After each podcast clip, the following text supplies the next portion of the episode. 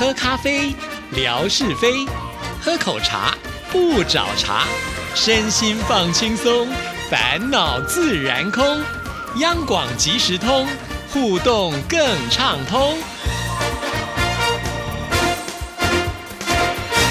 亲爱的听众朋友，大家好，欢迎收听今天的央广即时通，我是谭志毅。在今天的节目里呢，要来回复听众朋友的信件呢。首先呢，要来看就是比较属于沉默型的听众朋友呢，诶，终于在志毅的呼喊之下呢，就冒出头来写信给志毅了，真的很开心。这就是呢，墨中清风啊，就是在我们的微博当中是用这样子的一个名字。那么他也是听了志毅呢在空中的一些询问呢，他自己。本身是老师，所以呢，他就以跟年轻人的接触，呃，跟志毅来做了一个回应跟互动。志毅姐您好。我上午在微博收听到新的一期的央广即时通，就简单说一下我了解的情况。因为我是老师，所以知道现在学生普遍还是比较喜欢用 QQ，主要 QQ 电脑端使用是比较方便的。学生大多没有自己的手机，某些情况下是可以用电脑或者是平板使用 QQ，而成年人大多是用手机的微信。是的，我也知道呢，在中国大陆，大家比较习惯用的是微信啊。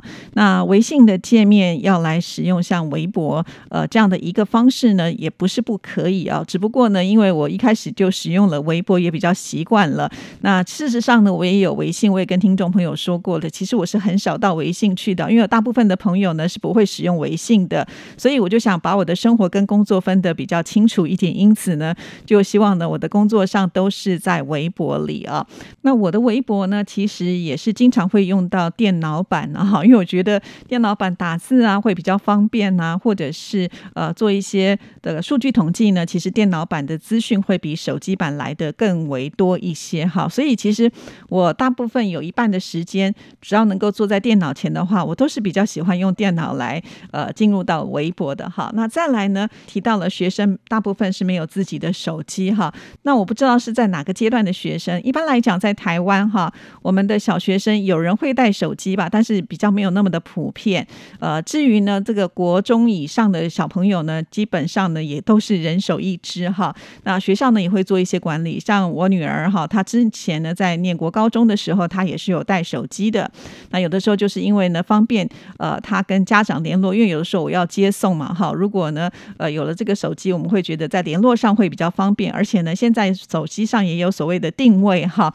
那你会知道呢，自己小朋友呢，他的一个呃行踪到底在哪里哈？因此呢，我们还是会习惯的让呃国中以上的小朋友来使用手机。不过呢，学校是会有一些管理啦，像是我女儿她当时念的学校的时候，早上呢，老师就会把他们的手机呢统一的收起来，呃，等到放学的时候再发给他们，这样子就不至于呢在上课的时候可以划手机了啊。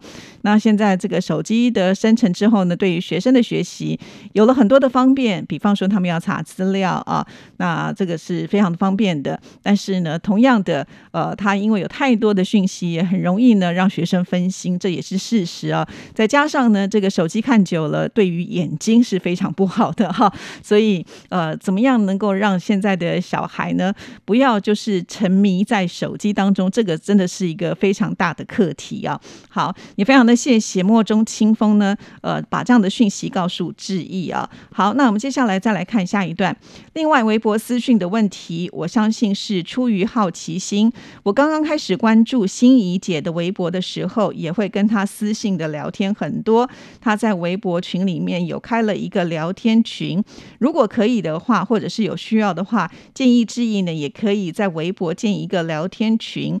我平时在微博也是呢，点赞居多，偶尔会评论区留言。不过基本上呢，还是天天关注您的微博更新可能是个性使然吧，相信沉默是金，少说多做，静观其变。好的，其实呃，我也有想过说要不要在微博开这个聊天群啊，但是听众朋友也都知道啊，我就是每天的工作的呃内容的范畴已经非常的广，那我很担心开了聊天群之后，我反而没有办法很专心的去跟大家来聊天呢，因为这个聊天群啊，有的时候看到微信啊，常常那个对话都是好几百的哈，那真的是来不及看。也来不及回，所以呢，这就是为什么我们迟迟不太敢开聊天群啊，就是因为我没有那么多的时间可以投入在上面。况且呢，在这个呃微博的私聊群里面呢，它是有人数的限制哈，所以呃怎么样呢？筛选或者是说谁可以进来，谁没有办法进来，我觉得可能都会造成一些困扰。因此呢，我除非有呃特定的活动啊，比方说像是我们有一次开了一个听友会的这个群，那目前呢也都一直维持在其中哈。但是通常大家好像也比较不会用这个群在聊天啦哈。那或者是有些听众朋友呢，他希望透过这个私讯来跟知己联动的话，当然然也有人就直接的会透过这个私讯，这是没有问题的。甚至有些听众朋友呢，透过信件的转达也都是私讯，这个也 OK 哈。所以呢，我欢迎大家用私讯，只不过呢，现在我比较没有办法开放这个聊天群啊，因为这一点呢，我比较没有办法做到呢，就是照顾到每一个人。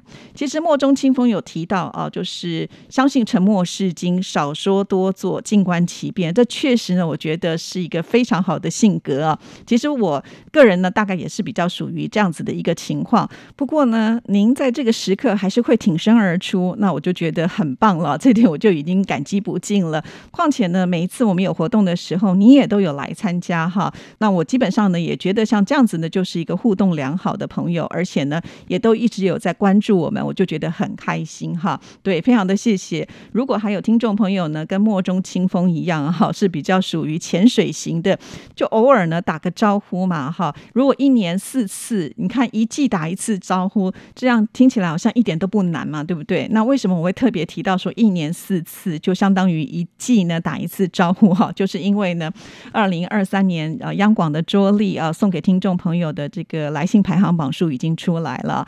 那我看到了第一名是来自于日本的听众朋友啊，他呢在一年如果没有记错的话是写一千四百九十一封信啊，平均算起来每一天呢至少要写四封信哇！有这样的听众朋友真的是非常的热情啊，好惊讶，真的太厉害了啊！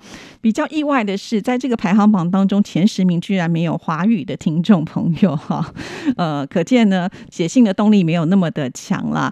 不过呢，我们的美霞啊，就是在排行榜的第十一名哈，所以也是已经非常的厉害。因为美霞不只是会写信给志毅啊，她会写信到这个粤语的呃节目当中，所以两边加起来呢也有这个五百多封信哈，所以也真的是很厉害。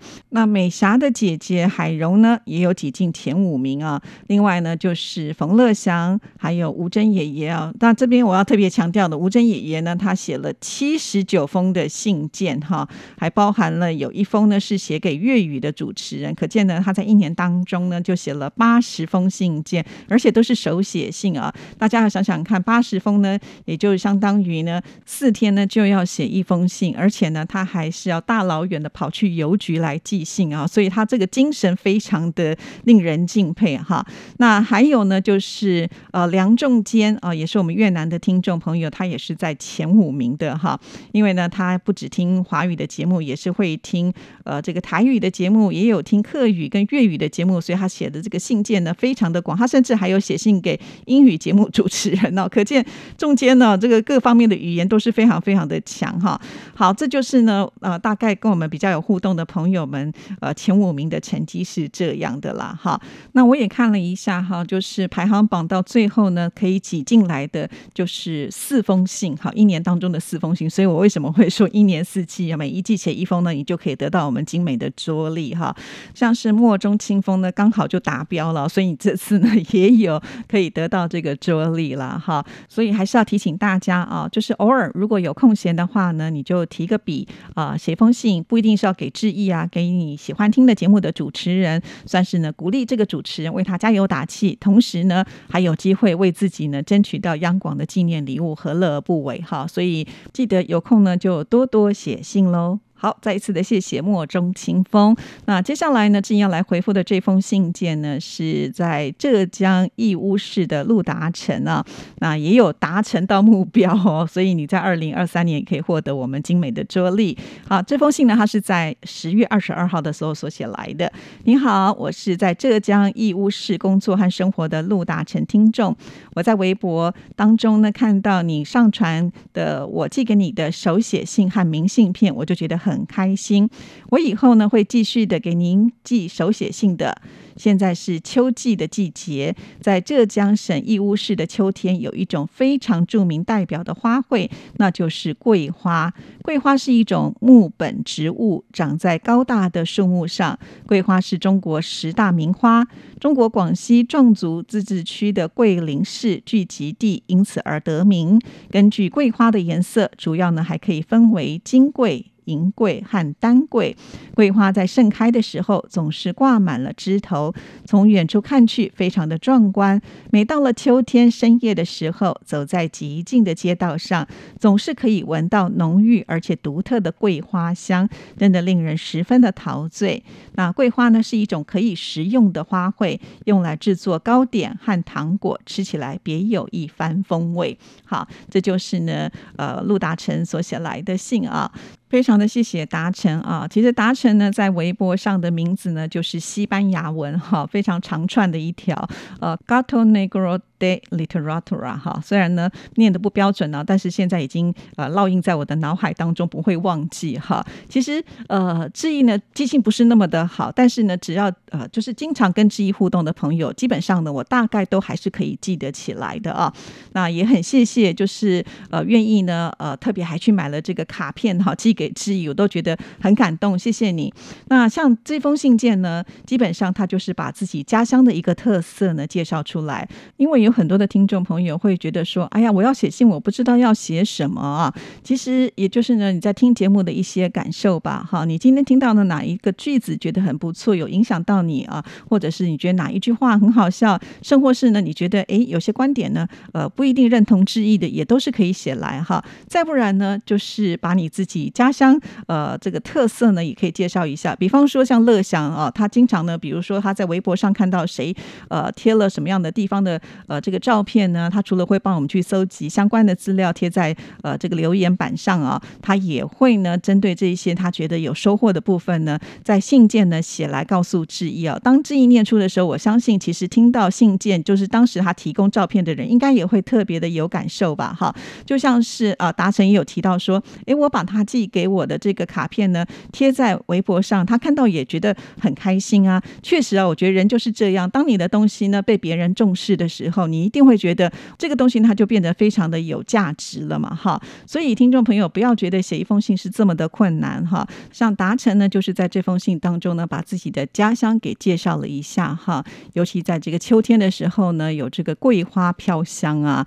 那原来呢，呃，这个桂花还分为金桂、银桂和丹桂啊。这个像记忆以前就不知道，我只知道呢，桂花很香，而且呢，它是可以吃的啊。所以有的时候会非常的羡慕，就是呃，生长。在就是到处有桂花香的地方哈，你看每天呃经过这些地方的时候，就可以闻到这么自然的呃花香哈，是多么令人羡慕的哈，所以呃。达成，它就是一个非常棒的这个例子啊，分享给大家。我觉得，呃，有的时候我们在节目当中可以截取一些资讯嘛，哈，就像是中国大陆这么大，我们一生当中呢，不可能走遍每一个地方哈。但是如果我们希望找到一个目标去旅游的话，其实这些都是非常重要的一个线索。当然要在这个季节呢，呃，去这个义乌市的话，你就可以闻到桂花香了。但是如果你等到花谢才去的话呢，就少了一番风味嘛，哈。所以，呃，这些都是我们平常呢，就是借由听节目的时候去累积一些资讯啦。所以，呃，志毅呢也是希望听众朋友除了就是信件之外，也可以提供一些照片哈。因为在视觉上呢，我们有了更深刻的印象的时候，当然就会增强我们的记忆啦。